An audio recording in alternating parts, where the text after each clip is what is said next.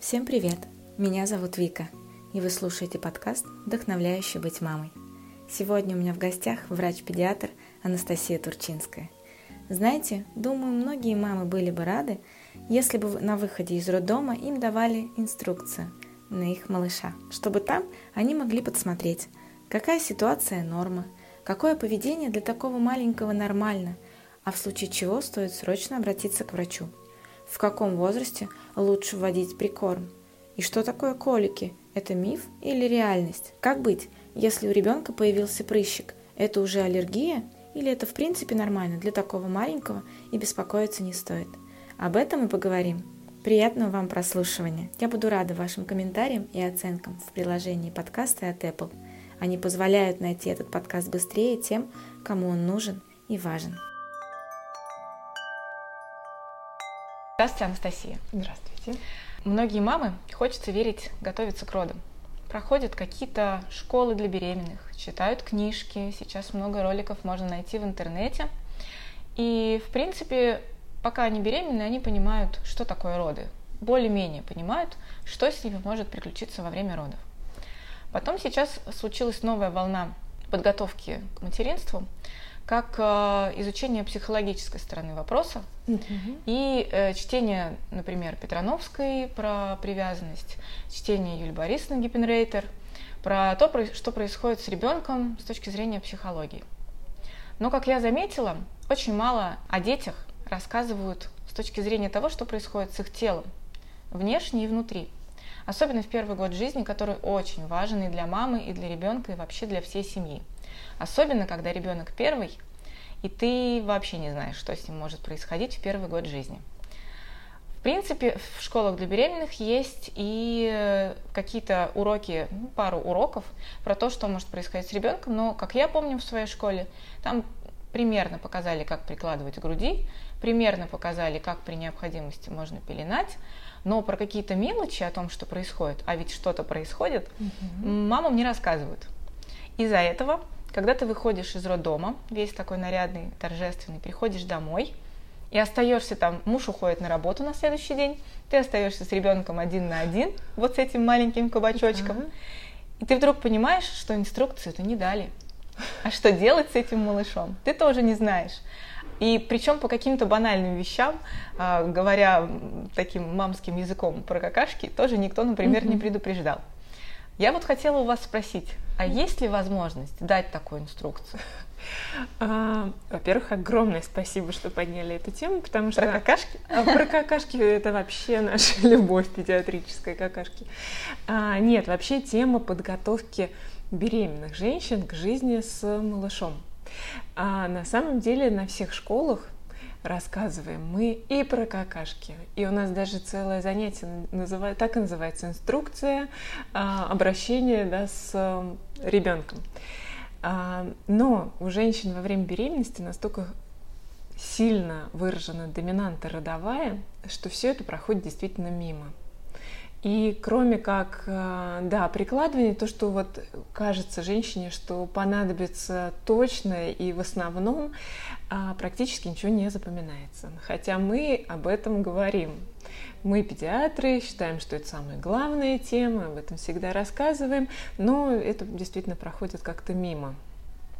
А можно ли сделать да, инструкцию такую действительно?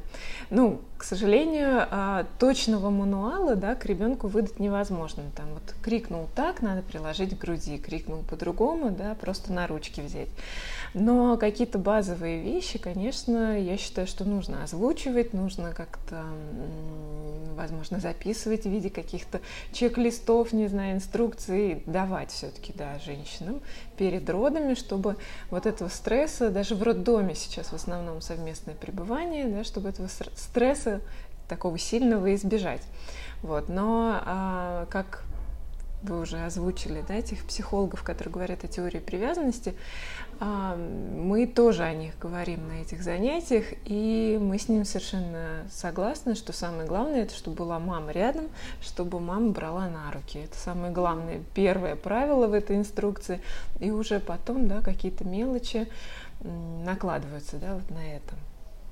по поводу какашек, да, и всяких других таких замечательных вещей, то есть э, действительно такие процессы, которые случаются практически со всеми малышами. Мы тоже о них говорим, мы тоже о них пишем. А, ну вот, как-то это действительно во время беременности, видимо, проходит, проходит. мимо. Угу. Ну вот, смотрите, говоря об инструкции к микроволновке или, например, к телевизору, там обычно в последнем разделе пишут такое, например, загорелась зеленая лампочка, это нормально, это значит, что вот это. Загорелась оранжевая лампочка, это ненормально, но вы можете заглянуть вот сюда, вот тут подкрутить, и все снова станет да. нормально. Загорелась красная лампочка, это значит, что все плохо, лучше идти куда-нибудь в мастерскую.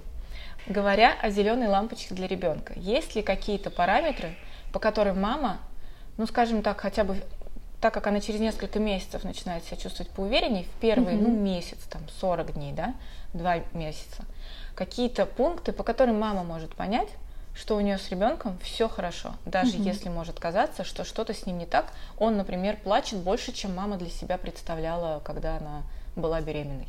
Угу. Можно. А, ну, первое – это прибавка в весе. На это мы всегда ориентируемся как врачи, и мамам это достаточно легко отследить.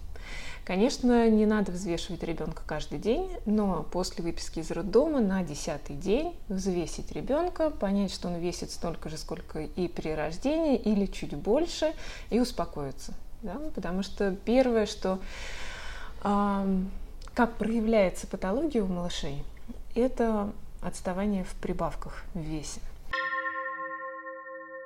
А второй момент, на который нужно ориентироваться, это стул, какашки и мочеиспускание. В плане стула просто его наличие, да, его регулярность уже хорошо. В плане мочеиспускания а, тоже регулярность и частота. Ребенок должен писать, ну, каждые 4 часа точно совершенно. И хотя бы вот эти параметры, если в норме, то ребенок, ну, по крайней мере, не страдает серьезно, да, скорее всего, все хорошо с ним.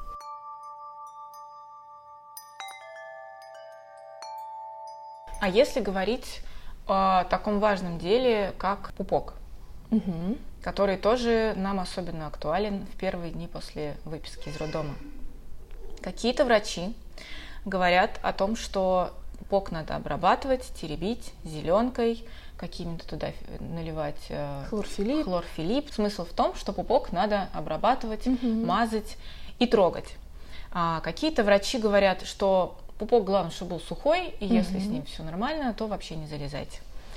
А, последнее время стала актуальна волна, я их называю эко-мам, угу.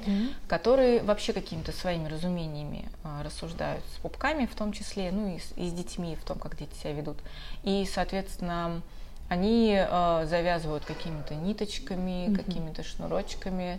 Ну, в общем, на выходе а мама тол- толком не знает, что делать с пупком, угу. особенно когда он, как у соседней мамы, у которой угу. всегда все гораздо лучше, чем у меня, и ребенок вообще идеальный и правильный, он не отвалился на вторые сутки, и угу. на третий не отвалился.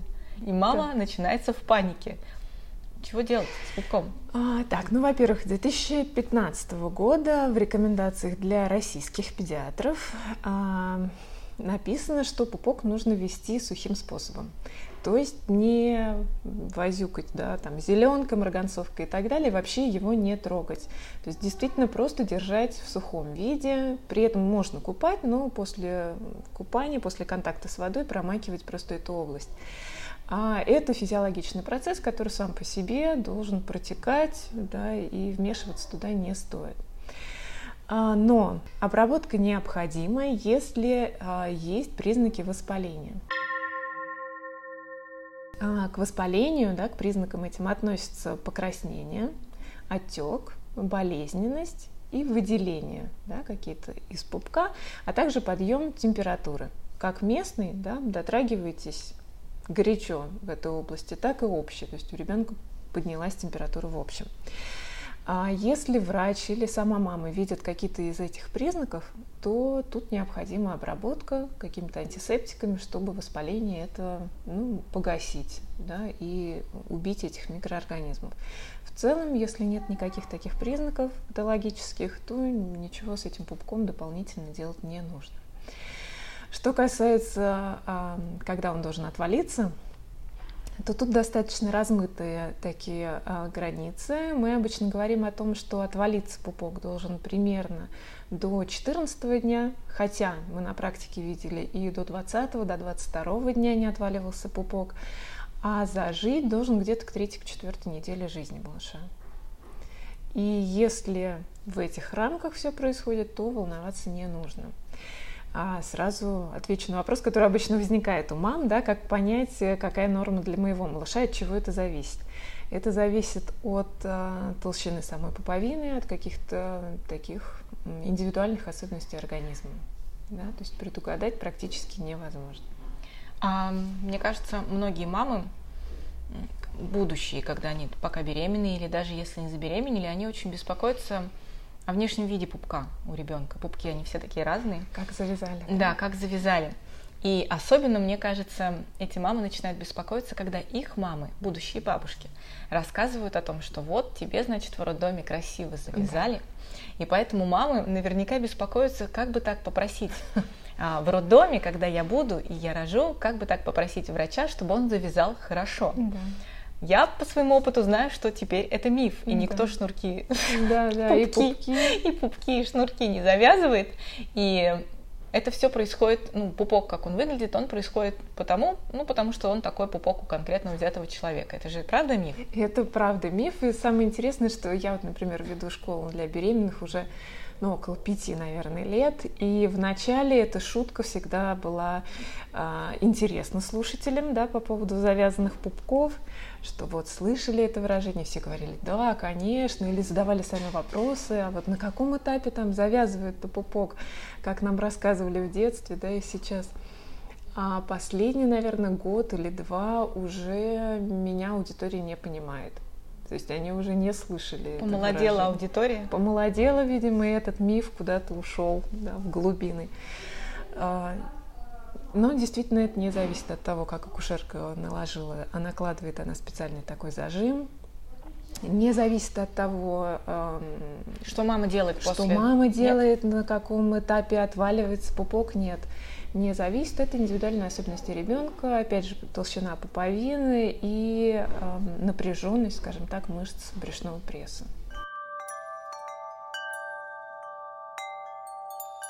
Есть еще один миф, который я пока не очень поняла, миф ли и развеивать его или нет. А, многие врачи говорят о том, что когда мама рожает, и вот ребенок в роддоме, его обрабатывают. Не угу. просто моют, а угу. обрабатывают и капают какие-то очень страшные капли угу. в глаза.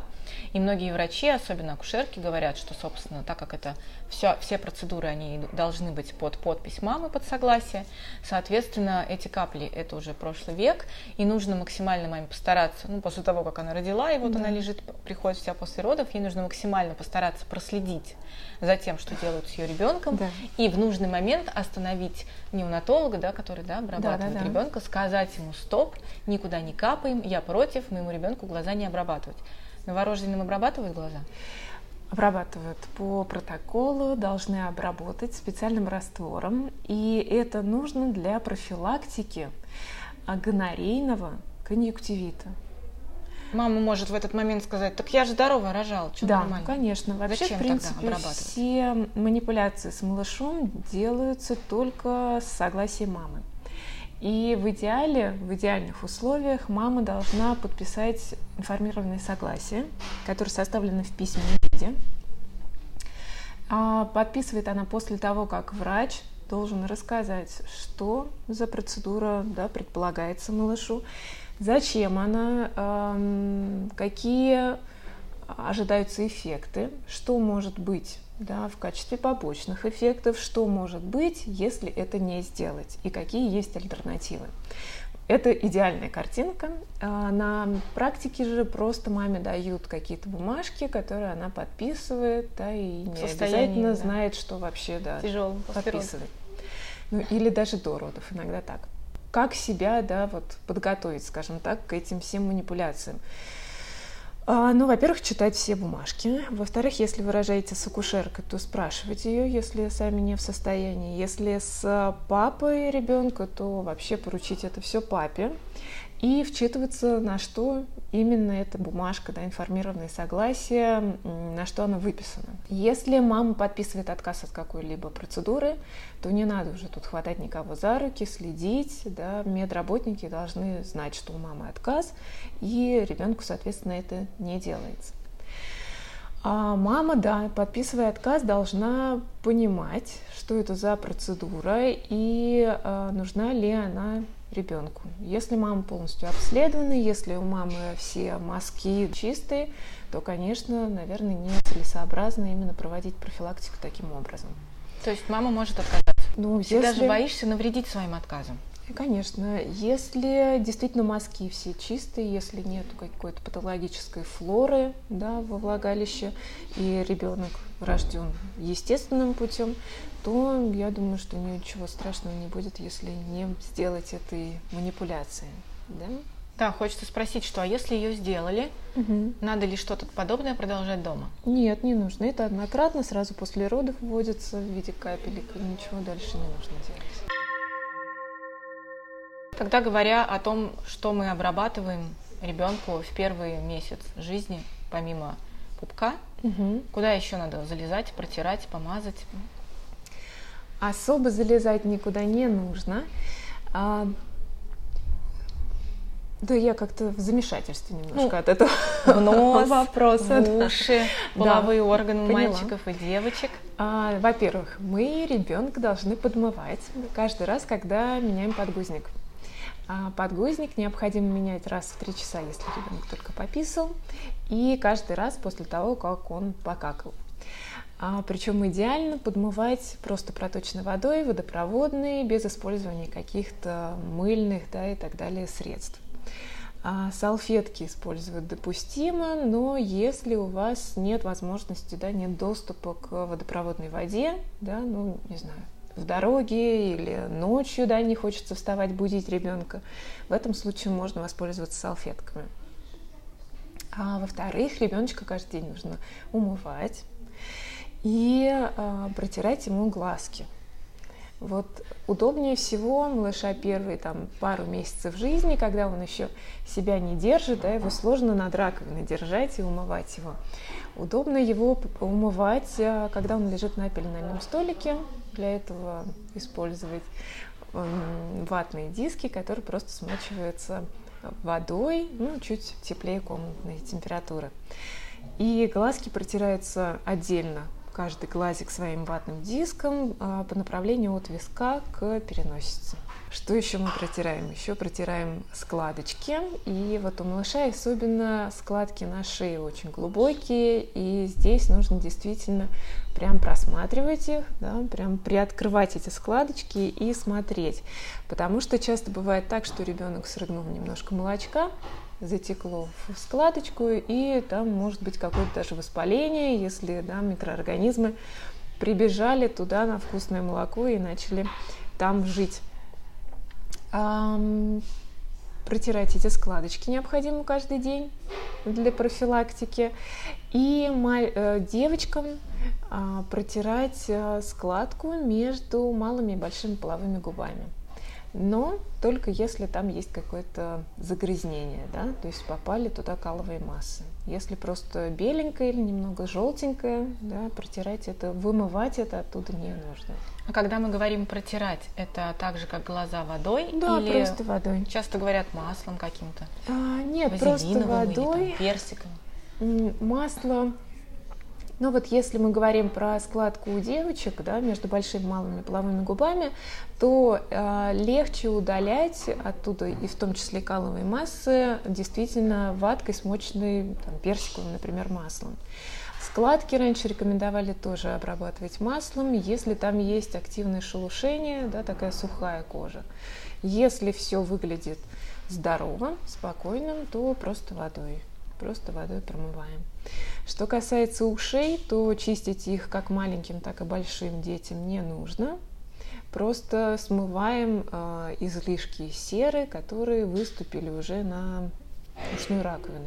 А лезть внутрь там, палочками специальными или еще чем-то совершенно не нужно. Что касается носика, то его тоже можно чистить только при каком-то загрязнении. Да? То есть увидели прям козявку, которая мешает да, ребенку дышать, и ее, опять же, ваткой, такой скрученной в а, колбаску достали. Да? Никакими ватными палочками, опять же, и туда тоже не лезем.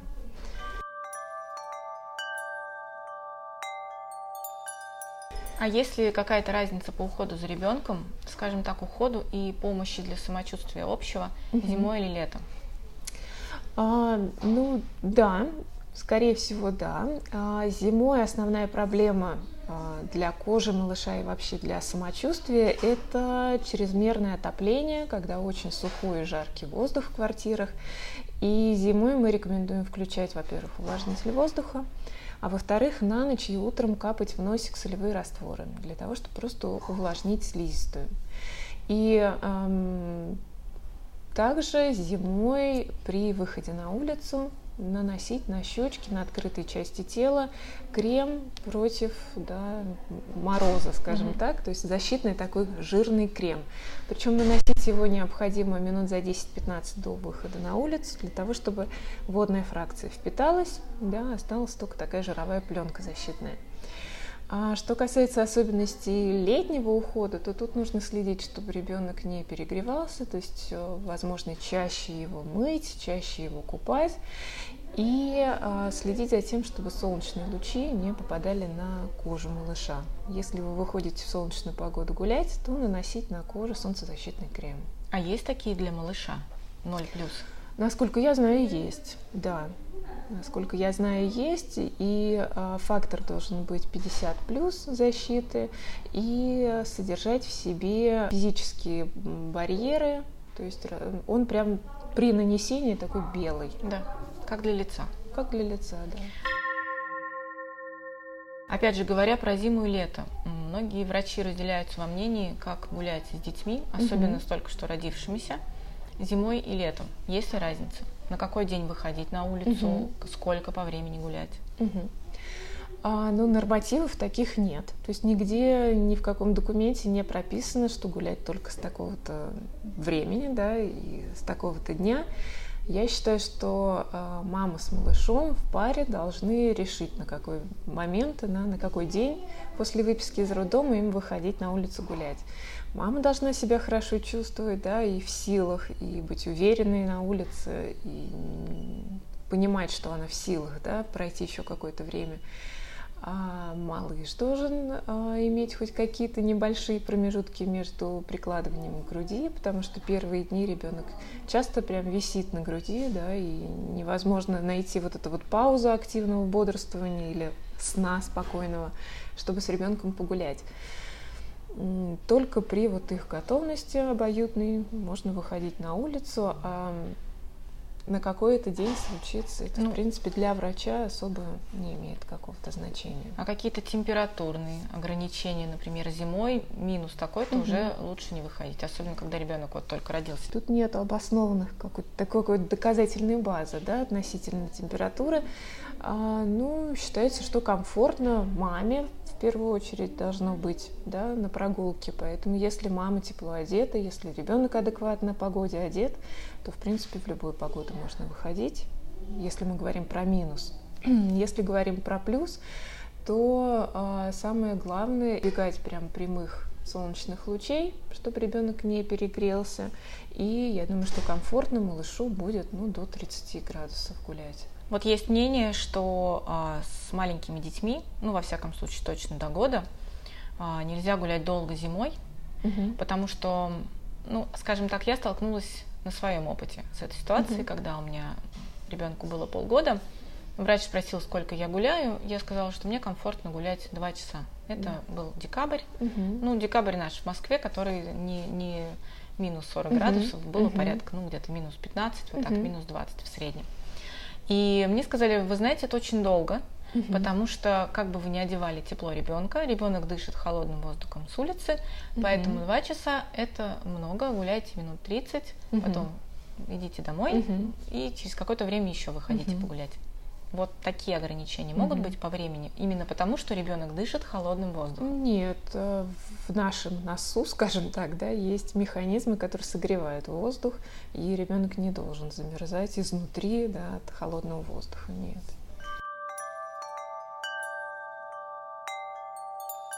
Говоря о том, что происходит с ребенком в первый год жизни, э, хочется поговорить о том, что, я думаю, беспокоит очень, многим, очень многих мам. У детей, как нам говорили в нашей школе, когда угу. нас учили, есть момент, когда у ребенка могут появляться какие-то прыщики угу. или высыпания. Да. К сожалению, врачи старой закалки автоматически говорят, что это аллергия, да. А, запрещают маме есть все что угодно. Да наверное, порой даже ту же гречку, которая не вызывает, ну то есть все что угодно, да, угу. живите на воде, потому что у вашего ребенка аллергия, угу. а вы кормите грудью, есть вам ничего нельзя, а, потому что любая еда аллерген. Но насколько я знаю, появление высыпаний прыщичков угу. зачастую просто характерны для определенного возраста ребенка. Да. И у кого-то их меньше, соответственно, они менее заметны, у кого-то больше, но это особенность конкретного угу. человека новорожденного.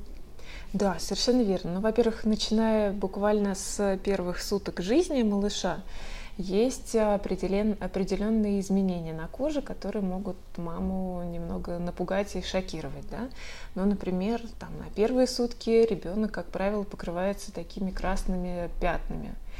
И это нормально, это называется токсическая эритема, никакого, ну, ничего общего с аллергией она не имеет, это просто такая реакция кожи на заселение микрофлоры, на гормоны, которые еще есть в организме малыша мамины, а, и другие, в общем, такие внешние, да, и внутренние раздражители. Потом где-то на вторые-третьи сутки жизни ребенок начинает желтеть, и это тоже абсолютно нормально. За этим, конечно, следят врачи и другой медперсонал в роддоме, и дому к вам приходят, когда на патронаж. А это тоже такое физиологичное да, состояние. Также чуть позже еще ребенок покрывается такими мелкими белыми точками, особенно они в большом количестве сконцентрированы на носу, на лбу, на щечках малыша это тоже нормально, это э, действие вот материнских половых гормонов так проявляется. И они сами по себе проходят в течение примерно месяца жизни малыша. А что еще такое пугает и что вот чаще всего принимают за аллергию, это акне новорожденных или в простонародье да, называли это цветением детей или 40-дневной сыпью. А, и связано это с тем, да, это название связано с тем, что, как правило, эта сыпь проявляется в месяц жизни малыша и держится тоже примерно 30-40 дней. Это гормональная нормальная сыпь, опять же, никакого отношения к аллергии не имеет. Она, конечно, сильно нервирует, скажем так, родителей, потому что достаточно страшно выглядит. Да? То есть это прям такие прыщи на лбу, на носу малыша, иногда на груди, спине, плечах. Но это не патология, само по себе проходит – Конечно, обидно, что это случается там, примерно в месяц жизни, когда хочется позвать гостей, да, показать малыша миру, а он весь такой прыщавый и не очень симпатичный. Но это само по себе проходит, никакой обработки даже не требует, просто, просто любоваться малышом даже в прыщах. Вот. А никакой диеты не требует, проходит само по себе. Ну а есть какие-то все-таки факторы, когда мама может сама понять, что действительно что-то происходит нехарактерное для первого года жизни ребенка, то, что ненормально? А, ну, во-первых, э, я считаю, что э, очень сложно действительно понять вот эту вот грань, да, когда норма, физиология, но что-то пошло не так да, например, с той же желтухой. Вот я тоже говорила, что это нормально, но за ней следят, потому что для конкретно какого-то малыша данный вид желтухи, да, уровень э, билирубина может быть уже нехорошим. Да. А поэтому, если вы что-то заметили, если вас что-то беспокоит, то здорово, если вы покажете это педиатру, педиатр скажет, нет, все хорошо, не волнуйтесь. Да, это будет лучше, нежели вы будете считать, что это все еще норма, и упустится какой-то момент. Это я не к тому, что надо быть все время напряженными да, и волноваться, а к тому, что ну, действительно много моментов, которые сложно даже описать да, и рассказать. Что точно должно напрягать? Ну, во-первых, повышение температуры выше там 37,5. А, как правило, эта температура уже чувствуется, когда ребенка вы держите на руках. Если что-то вам показалось, что малыш э, горячий, измерьте температуру. Если она до 37,5, это норма. Если выше, то покажитесь просто педиатру. Что еще может смутить? Ну, например, какие-то примеси в стуле малыша, кровяные прожилки, слизь, да, все это тоже требует такого врачебного наблюдения, да, ну хотя бы просто посмотреть и проверить самочувствие малыша и его осмотреть врач должен. Если ребенок постоянно плачет, если ребенок мало писает, об этом я уже говорила. Если ребенок долго висит на груди, при этом вы не слышите глотательных движений, а только сосательные движения. Это тоже может быть таким сигналом да, к тому, чтобы просто показаться педиатру и исключить те моменты, которые уже относятся ну, к патологии какой-то.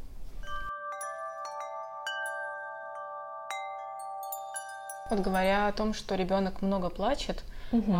Как понять, э, какая есть, э, есть ли норма у, то, у того, сколько ребенок может плакать? Угу. Потому что, насколько я знаю, а, есть такое понятие, как скачки развития, когда ребенку становится некомфортно просто потому, что он вступает в, нов, в новый этап своей да. жизни, и, соответственно, он может в этот момент плакать больше, больше висеть угу. на груди, хуже спать. Но как вот маме понять, что, ну, помимо того самого календарика, который можно в интернете посчитать, угу. на, на какой неделе сейчас ребенок и что ждать от этой недели, мама как-то может для себя понять, эм, норма ли состояние ребенка сейчас в плане плача. Угу. Ну, есть какие-то факторы. А, Тот чек-лист, вот, по которому ты, ты понимаешь, вот. покормила, да, а, подгузник меня поменяла, да, ребенок поспал, да, и вроде он должен уже не плакать. Угу. Вот что-то есть еще, что в этот чек-лист входит? А, ну, самое главное, это что действительно подгузник поменяла, и он был полный, да, то есть ребенок писает, ребенок какает в том же режиме или там чуть реже, ну, с какими-то, да, изменениями. Ребенок вообще прикладывается к груди и сосет. Если он отказывается от груди, это действительно повод задуматься, что, что происходит, да. А если температура в норме, если ребенок хотя бы на руках, но засыпает, то, скорее всего, с малышом все хорошо. Что касается плача и продолжительности плача, то это на самом деле очень субъективный такой момент. Очень часто мамы, э, мамам кажется, что ребенок там полдня не спит и полдня кричит. На самом деле, если попросить маму написать дневник, да, описывать, с какого момента ребенок плачет, с какого спит и так далее, то сама мама даже может увидеть, что нет, это все нормально. Так что вот, наверное, мой совет будет еще и вести такие небольшие дневники и просто сверять вот сегодняшний день, когда кажется, что с ребенком что-то не так, да, как он жил, как он спал, как он ел, с предыдущим, когда казалось, что все хорошо, да, и ребенок активен и бодрствует и спит в норме. Мы с вами говорили, что нормальное состояние ребенка после того, как его выписали на десятый день, он должен весить примерно столько же, сколько да. родился. Это, опять же, чек-лист нормы да. молодой мамы. Опять же, при этом говорят, что взвешивать ежедневно ребенка не стоит, ну, как современные врачи да. говорят. Хотя врачи, которые работают по старинке, говорят, что дома должны быть весы. Угу. А современные врачи говорят, взвешивать постоянно не надо, но при этом есть ли какая-то норма прибавки веса? Есть, конечно. А в первый месяц ребенок должен прибавить примерно 600 грамм. Причем 600 грамм от веса при рождении. Ну да, мы начали немного, да, пропустив очень важный такой факт, что дети после родов теряют в весе, и это нормально. Мы вдруг решили, что об этом все знают. Да, вдруг решили, но на самом деле, может быть, не знают. А ребенок первые несколько дней жизни может потерять в весе до 10% от массы при рождении. Это абсолютно нормально, это связано с тем, что ребенок первый раз какает, писает, начинает дышать, и вообще с э, поверхности кожи испаряется много влаги. А, но где-то с третьих суток жизни, когда у мамы приходит молоко, когда уже ну, стабилизируется, скажем так, да, все системы малыша, а ребенок должен начать прибавлять и прибавлять в среднем по 30 грамм в сутки. И вот к месяцу, да, это в совокупности где-то 600 грамм. А после месяца до 6 месяцев ежемесячно ребенок прибавляет около 800 грамм. И после 6 месяцев где-то по 400 грамм до года. При этом э, мы сейчас говорим о том, что мама кормит по требованию, да.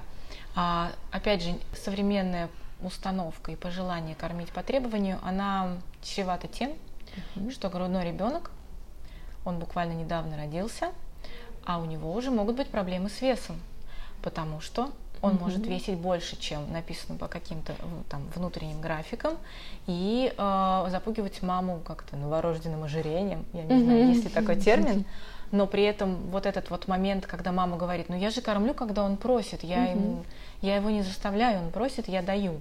mm Вот как с этим быть, когда ребенок весит ну, больше, чем написано в каких-то внутренних табличках в поликлинике? Ага. А, ну, во-первых, э, я вот эти нормы, скажем так, озвучила, да, но а, мы считаем, что педиатры вообще считают, что это минимум. Да? То есть это минимум, от которого уже можно говорить, что да, с ребенком все хорошо, ест регулярно, все у него усваивается, все замечательно. А на первых там нескольких месяцах жизни ребенок может прибавлять и больше и до 2 килограмм в месяц, ну, в принципе, считается нормальным. Если ребенок прибавляет больше 2 килограмм в месяц, то, а, конечно, это повод врачу задуматься о том, что а, ну, вряд ли мама перекармливает малыша, да, но какие-то внутренние процессы малыша да, э, приводят вот к такому излишнему накоплению, скажем так, веса. И врач может предложить просто отдельные провести анализы, тесты, чтобы удостовериться, что с малышом все хорошо, или же найти причину вот такого чрезмерного, да, чрезмерной прибавки. Но что касается ожирения, и, ну, не только детского, но и взрослого, ряд исследований доказывает, что ребенок, который находился на грудном вскармливании по требованию, с меньшей вероятностью столкнется с этим диагнозом в своей жизни. Да, то есть это такая профилактика, в том числе ожирения. Но я правильно понимаю, что если мама решает кормить смесью, ну или по каким-то причинам да. кормить смесью, то там контролировать э, количество полученной еды проще, потому что это там все идет на вес, на миллилитры. Да, и кормление по требованию, оно оправдано только при кормлении грудью. Если же ребенок находится на искусственном скармливании, то тут только регламентированное кормление раз там, в два с половиной три часа и только тем объемом, который положен ребенку по возрасту и его весу.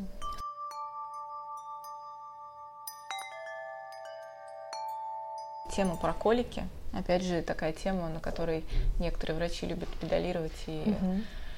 очень много о ней говорить и запугивать, а, но, как показывает эм, практика, мне кажется, многие мамы вообще даже не сталкиваются с такой ситуацией. Ну, видимо, может быть, они у них и были и в легкой форме прошли. Многие мамы говорят, ну, опять же, у соседней мамы всегда угу. все хорошо, и соседняя мама всегда говорит, ой, да вообще не было такого, нормально спали.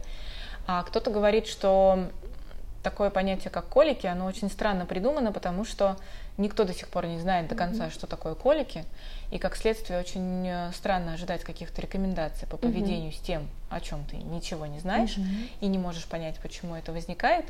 Но каждый врач, я mm-hmm. думаю, каждый врач имеет свое мнение на том, что это такое. Причем каждый врач, как психолог, как, я не знаю, невролог наверняка, там, mm-hmm. педиатр, знает, что это такое и что с ним делать. Угу. Колики это вообще миф?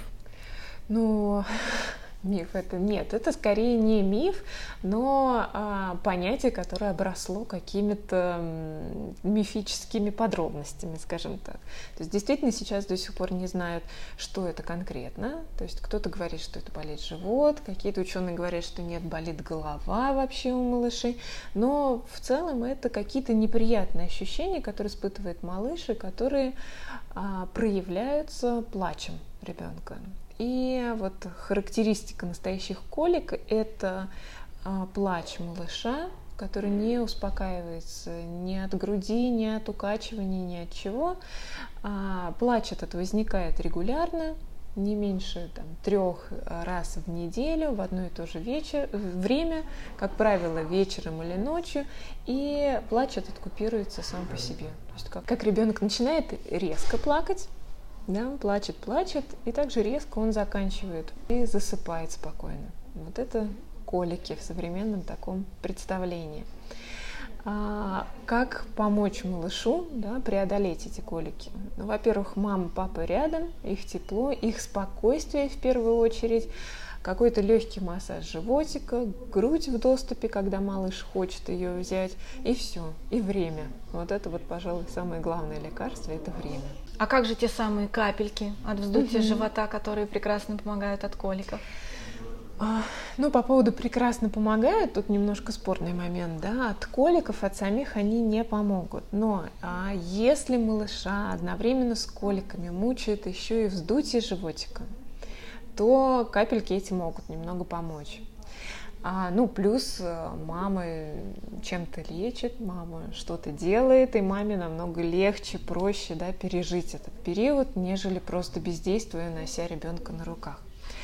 А если а, вы сами, как мама, от каких-то продуктов испытываете а, неприятные ощущения в животе, если у вас вздутие на какие-то продукты, если у мамы запор, то это может немного усугубить состояние малыша, и в этом случае нужно эти продукты из своего рациона либо исключить, либо уменьшить просто в количестве. И разобраться с собственными да, проблемами с ЖКТ, с запорами, с метеоризмом и так далее, потому что это часто передается малышу, и малыш будет более ярко да, в эти колики кричать и испытывать беспокойство какое-то. Если же вы чувствуете, что животик у малыша спокоен, что он какает в обычном режиме, нет никакого вздутия, нет никаких газов, то колики не будут как-то купироваться да, этими капельками. То есть исключительно наличие мамы, папы рядом и переждать. Да, да.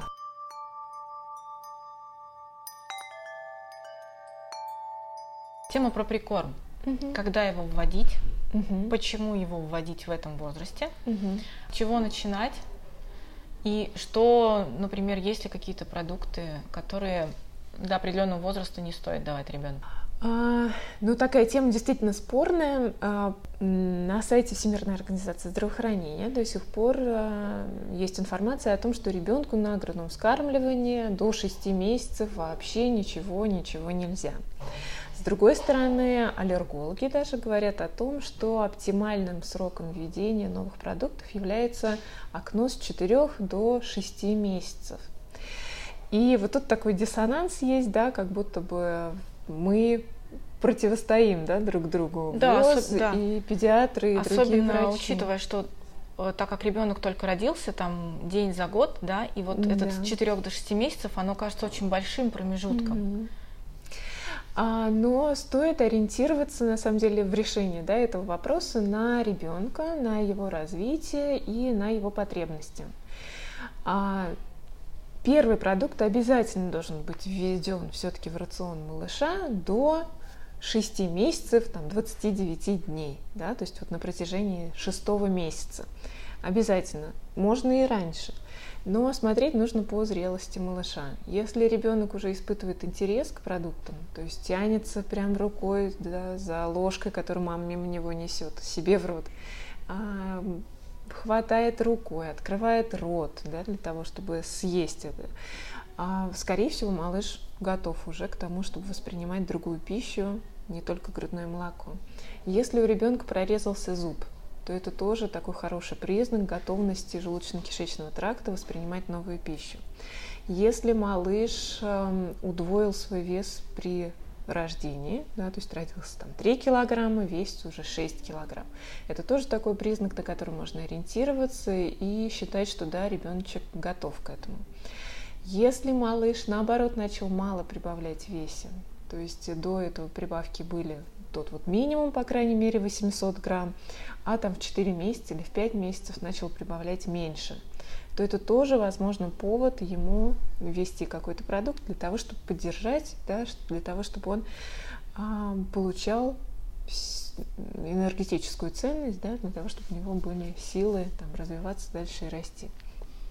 Поэтому тут скорее такой индивидуальный момент. То есть врач в контакте с мамой расспросив маму, посмотрев малыша, что он уже умеет, что он хочет, к чему он готов, должны принять это решение и вот с 4 до 6 месяцев ввести эти продукты. Есть ли какое-то жесткое требование, что вводить или в какой последовательности? Жестких требований нет, но мы э, на приеме, да, педиатр, э, опять же, на связи с мамой, в обсуждениях понимает, что сейчас малышу наиболее необходимо. Да? Что ему нужна энергия, которая в большей степени в кашах, клетчатка, которая есть в овощах, а мясо, в котором есть железо. Есть жестких нету, а есть только вот такие гибкие, скорее, рекомендации в зависимости от потребностей малыша. А что не давать точно? А, точно не давать а, грибы, шоколад, какие-то яркие очень аллергены в большом количестве, да, там цитрусовые, э, морепродукты, соя, вот в большом количестве их малышу не нужно.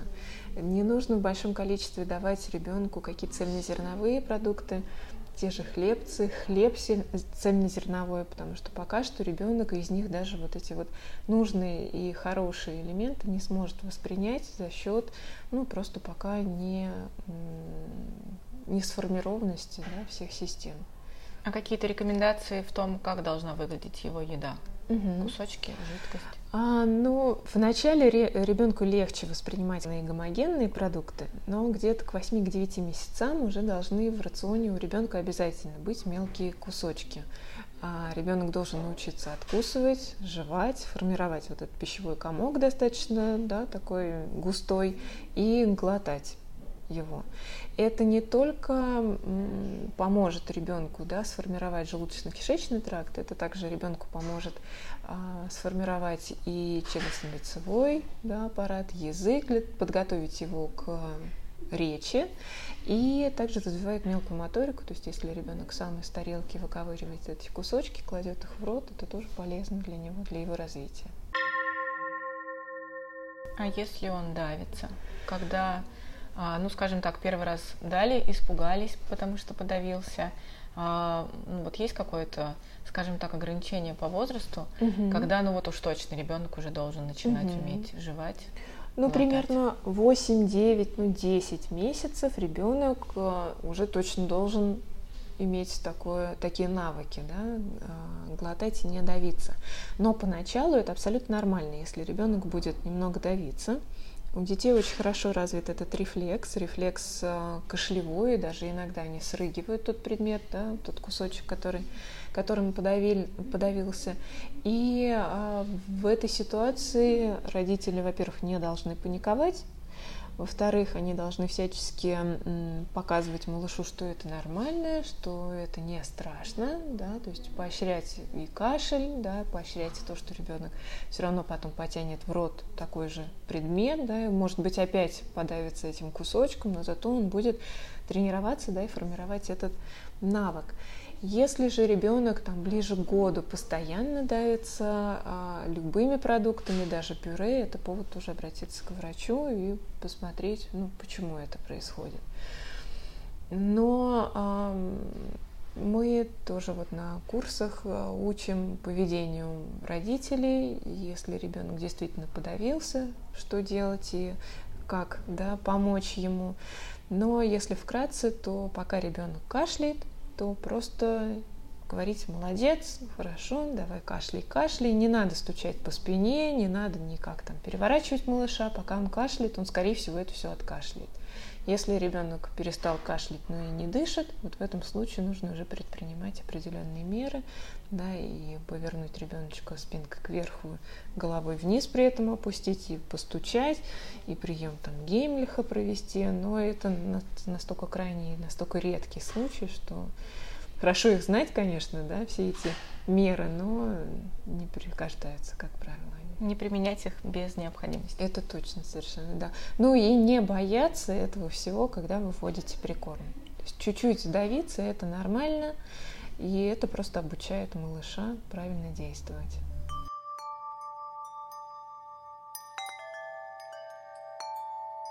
Многие мамы, прочитав статьи, а, посмотрев какие-то ролики, посмотрев какие-то прекрасные, зачастую в кавычках, мамские форумы, на которых мамы, которые родили, и не подготовились, и не готовились. И, ну, как бы, они прочитали, что ну вот будет маленький ребенок, он такой прекрасный, розовый, особенно посмотрев а, в Инстаграме сейчас модно, это волна инстамамы, у которых все розовое, единороги, цветочки, а у нее вдруг получается, что у ее ребенка колики, болит да. животик, и он вообще грустит по каким-то поводам, которые могут оказаться вполне нормальными, мамы могут просто испугаться. Угу. Особенно те, которые еще даже не беременные, а только хотят. Угу. И вдруг они узнают, что вообще-то может много случиться такого, к чему она будет не готова. Пожалуй, угу. пока что я буду child-free. Угу. Мне кажется, такое может быть, потому что, опять же, читая, иногда заходя в какие-то вот мамские форумы, я вижу, что многие мамы пишут о том, что после какого-то поста, где мама честно написала да. о чем-то, что у нее случилось, ей пишут в комментариях, ну вот, я хотела ребенка, Теперь я его точно не хочу после вашего поста, да ну, этого ребенка. Я хочу вас попросить да. дать напутствие это буд- этой будущей маме, которая еще не беременная, или mm-hmm. которая только забеременела и вот в это во все погрузилась, и, и, и mm-hmm. ей страшно. Mm-hmm. Ой, ну, во-первых, дети это настолько прекрасно, что, мне кажется, все трудности, все какие-то моменты такие сопряженные с муками, ну, во-первых, выбора. Мне кажется, что вот как раз что больше всего мучает да, молодую маму, это то, что на ней лежит ответственность за выбор, причем буквально каждую минуту. А все эти муки, они настолько компенсируются просто наличием ребенка, который, может быть, иногда только, но улыбается маме поначалу, что, в общем, дети это прекрасно.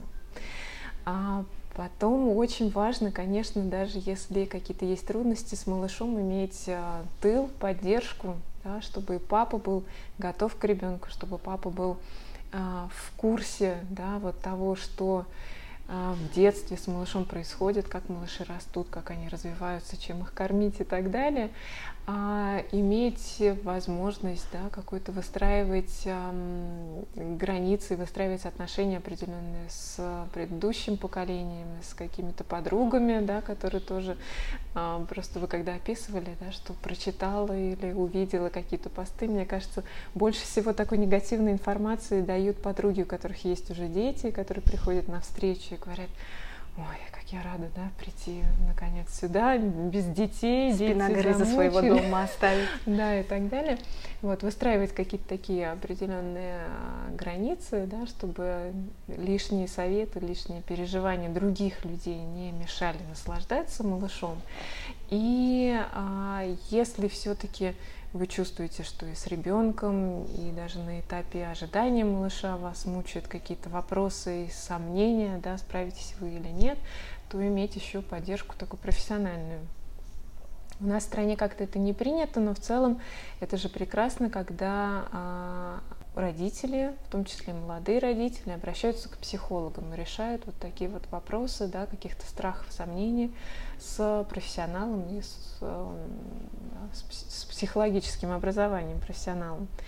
А также здорово, если у вас есть э, знакомая либо опытная мама, которая уже это прошла и которая может вас успокоить, или же педиатр, который сможет адекватно объяснить, что это происходит, как помочь, нужно ли помогать, да, когда это пройдет и так далее. То есть такой вот тыл да, и знания. Мне кажется, это важно.